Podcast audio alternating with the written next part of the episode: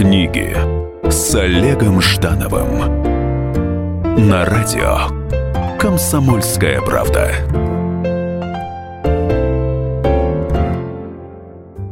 Привет! В эфире книги с Олегом Ждановым. Как всегда, сегодня три книги, о содержании которых вы узнаете раньше, чем потратите деньги и заглянете под их обложку.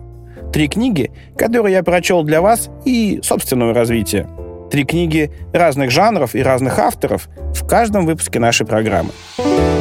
Нон-фикшн. Итак, совсем не художественная литература или нон-фикшн. Что же интересного в ней сегодня? Как устроена связь между мозгом и телом? Возможно, вы однажды задавали себе такой вопрос. Перед нами не грустная автобиография девочки ботана, которая сначала стала нейробиологом, а потом поняла, как стать счастливой. Книга называется «Странная девочка, которая влюбилась в мозг» или «Как знание нейробиологии помогает стать привлекательнее, счастливее и лучше». Такая книга вышла в издательстве «Альпина Паблиша». Книга на грани между двух популярных жанров. Автобиография восхождения к гармонии между успехом и счастьем, ну или учебник по гармонизации различных психофизических процессов в организме. Книга была бы успешной, даже если бы ее автор выбрала лишь один из упомянутых жанров. Но Венди Сузуки решила максимально расширить аудиторию своего произведения. К слову сказать, ее стиль повествования имеет гендерные признаки. Да простят меня те, кто так любит обвинять всех и вся в сексизме. Легкое, незаумное, такое вот женское и почти ненаучное повествование подкупает, но автор книги Венди Сузуки, между прочим, доктор наук и руководитель интерактивной лаборатории Нью-Йоркского университета.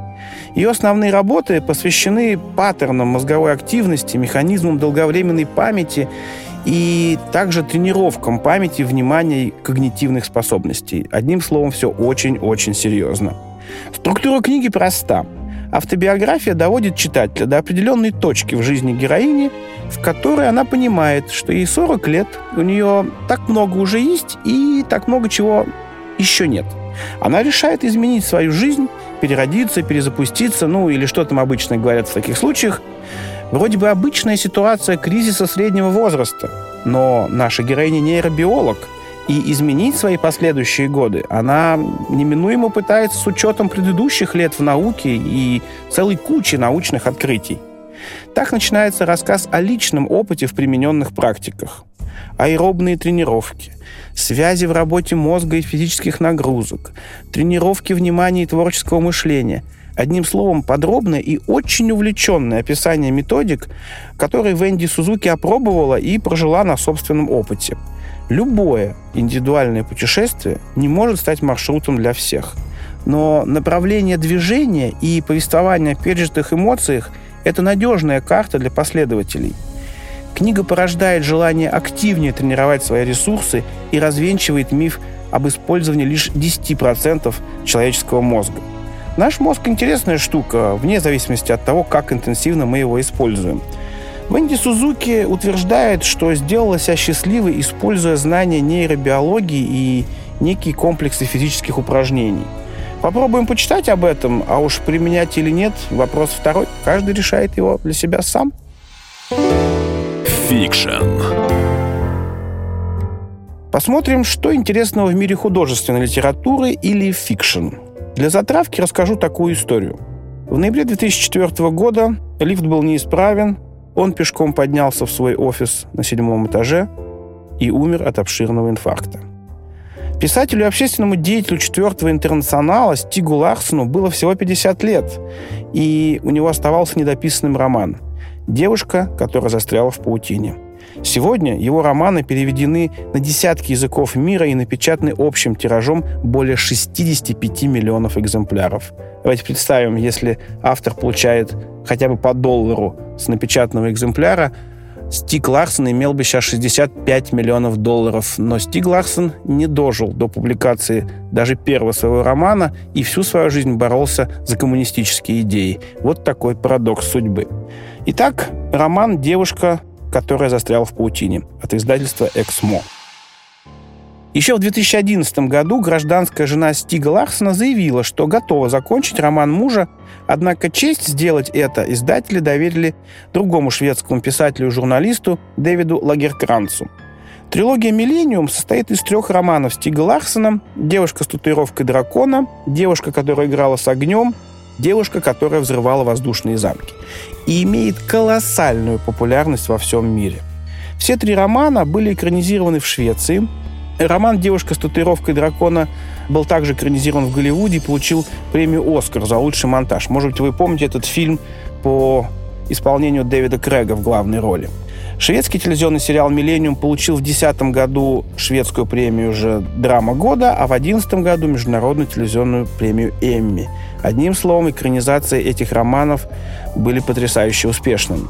Продолжение трилогии о приключениях журналиста Микаэля Блумквиста и хакерши Лизбет Саландер, роман «Девушка, которая застряла в паутине», поначалу рассказывает о том, как герой решает свои собственные проблемы. Лизбет занята борьбой с криминальной империей своего отца, а Микаэль борется с отчуждением и астракизмом в профессиональной среде. Также ему грозит угроза поглощения крупным медиахолдингом – Убийство крупного шведского ученого в области искусственного интеллекта объединяет партнеров в привычный тандем. И снова враг очень хитер, коварен и похож на огромного паука в центре обширной и смертельно опасной паутины. Роман потрясающе увлекателен. Оглавление романа похоже на дневник событий в период с начала ноября по 3 декабря. Начав читать книгу, в ближайшее время вы можете синхронизировать себя с ее героями. По странному совпадению, создатель Микаэля Блумквиста и Лизбет Саландер тоже ушел из жизни в начале ноября. Первая фраза пролога романа звучит так. Эта история начинается со сна, причем не слишком примечательного. В унисон ей звучит финальная фраза этой увлекательной книги. Снаружи, на ночном небе, упала звезда. Очень романтично, очень увлекательно. Потрясающий роман, который я вам рекомендую. Книга Способная удивить. И, наконец, книга, способная удивить. Сегодня это книга китайского автора, и называется она «От и до». Послушайте, это первая книга без букв, написанная на утерянном и вновь обретенном общечеловеческом языке. Если кто-то помнит историю про Вавилонскую башню. Большая часть арт-манифестов современного общества выглядит ну, слишком коммерческими и утилитарными. Кажется, ну, что человечество временно забыло о поисках свободы духа. Однако по-настоящему концептуальные манифесты все же появляются и на книжном рынке, возможно, как ответ диджитал-технологиям. Итак, книга от издательства «Алим Бизнес» от и до. Пожалуй, это самая удивительная книга 2015 года. По форме, по сути, по их соотношениям. По требованию представителей автора на обложке не может быть ни одной буквы – разъясняющий название, авторство, форму и содержание книги. Ни одной буквы нет и внутри. Эта книга полностью, вот просто полностью состоит из элементов инфографики и смайликов. Графический шок и манифест нового языка общения. Тем не менее, в книге с помощью вот этих самых смайликов рассказана вполне реальная история о менеджере, боже, о ком нам еще писать книги, пытавшемся найти свою любовь в интернете, а где ее еще искать о первом свидании, хроническом невезении и вполне человеческих чувствах.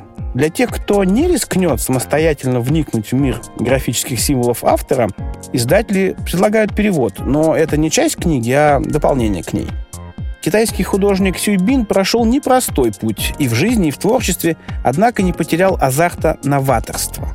Книга от и до, описывающая всего один день из жизни офисного клерка, создавалась в течение семи лет – все, абсолютно все пиктограммы книги авторские. То есть это настоящий изобретенный язык. Манифест общечеловеческого языка, возвращающего нас в допотопные времена Вавилонской башни, совершив такой, знаете, цивилизационный круг от рождения языка, его разделения и смерти. Книга может быть прекрасным подарком, забавным и стильным одновременно – Многоуровневое восприятие творений Сюйбина – залог обширной аудитории для этого издания. Хотя создание книги без букв, возможно, меньшая смелость, чем издание такой книги. Издатели рисковали, безусловно, больше. История конкретного человека, манифест коммуникации нового тысячелетия и размышления о самой сути человеческого общения. Потрясающая концентрация символизма и простоты, свободы мышления и глубины восприятия. Каждый читатель прочтет эту книгу по-своему, и в этом ее уникальность. А графические дизайнеры могут использовать ее просто как справочник. Ну вот и все на сегодня. Читайте с вдохновением. С вами был Олег Жданов. Книги с Олегом Ждановым.